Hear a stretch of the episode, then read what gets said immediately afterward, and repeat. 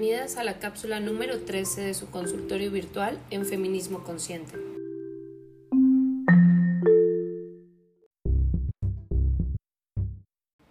Estoy conflictuada conmigo misma ya que mi pareja siempre anda por ahí viendo a cualquier chica que pasa.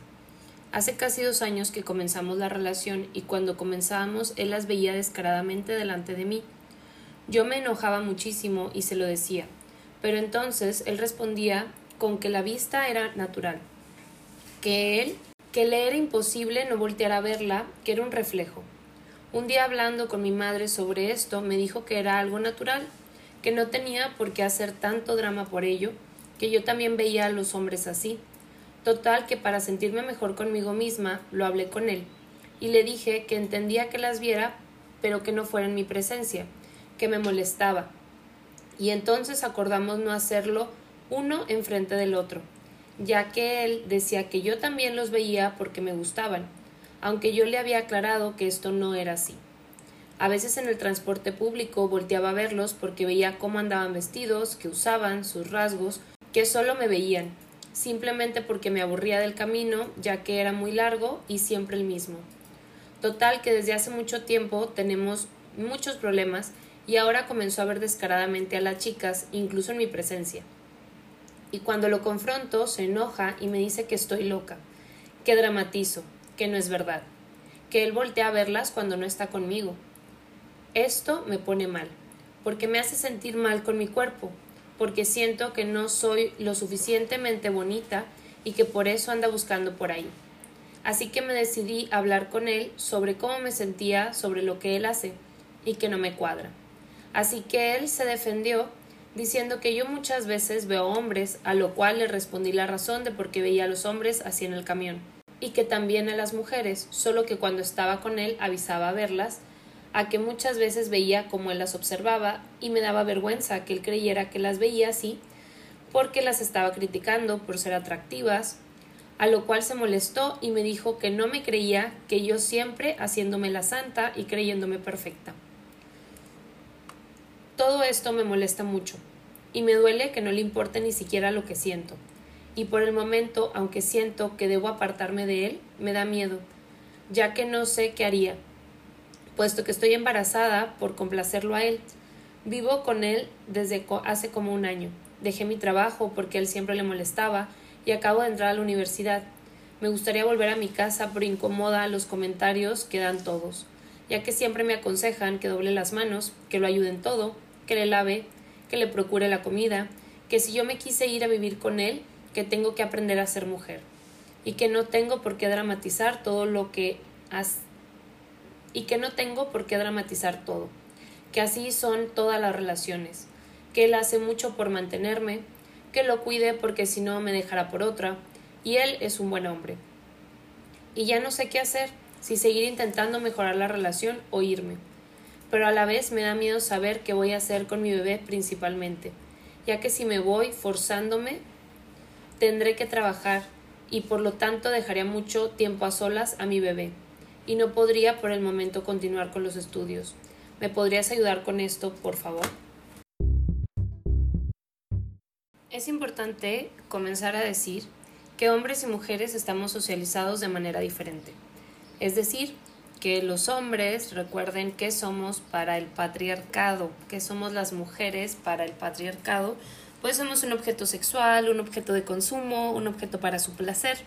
Entonces los hombres nos ven con ese deleite, con ese acoso. Y para las mujeres, las mujeres no cosificamos a los hombres, las mujeres no los vemos como objetos sexuales. De hecho, las mujeres no sexualizamos a los hombres.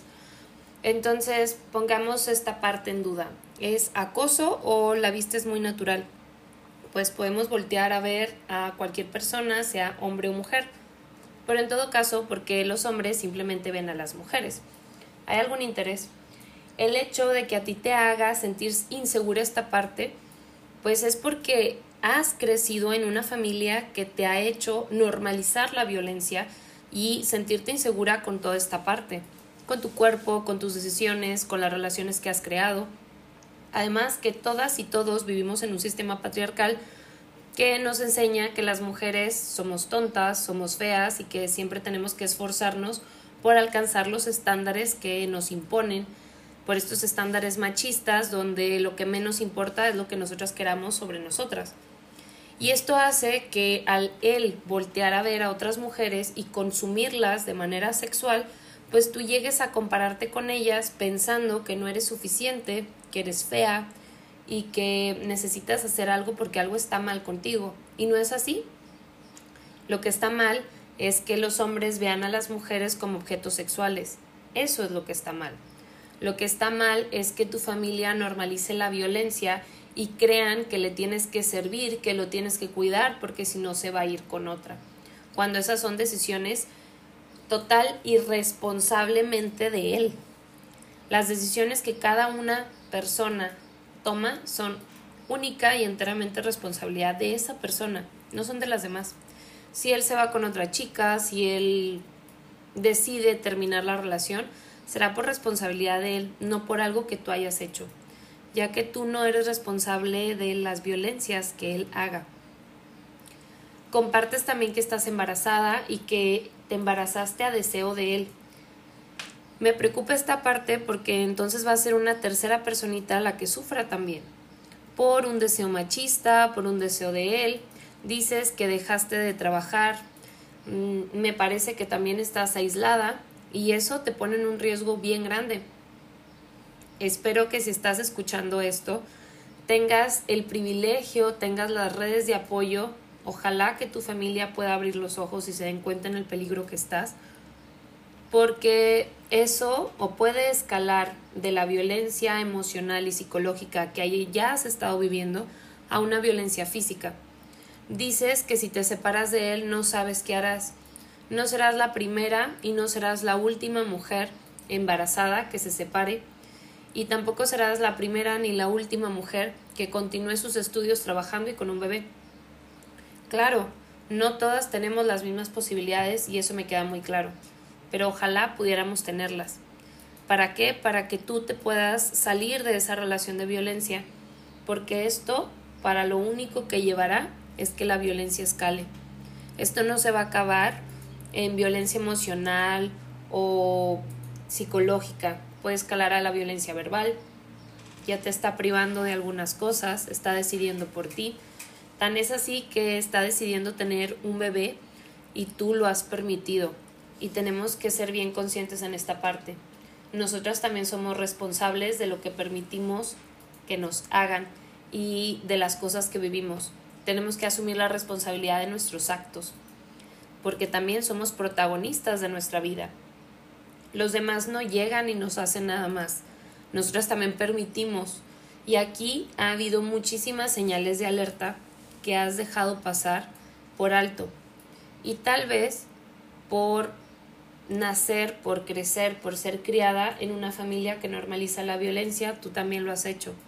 Sin embargo, han habido esas señales de alerta y han estado ahí y tú las has visto. Tal vez las has pasado por alto por muchísimas otras cosas.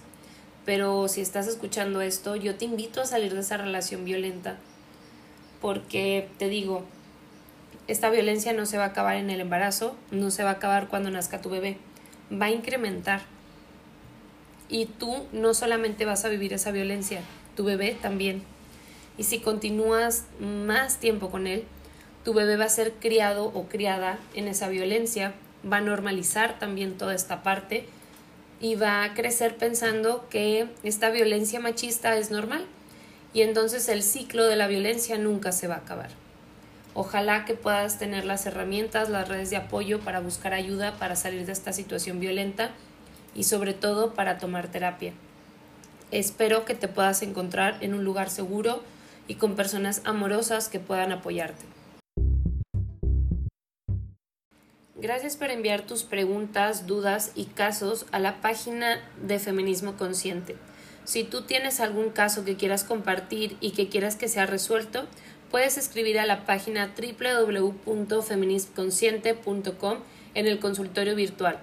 Y cada una de tus dudas, preguntas o casos será publicado en este podcast cada miércoles. Recuerda seguirme en todas mis redes sociales. Me encuentras como Feminist Consciente en Instagram, en Facebook, en YouTube y en Twitter como Eva-Ishel.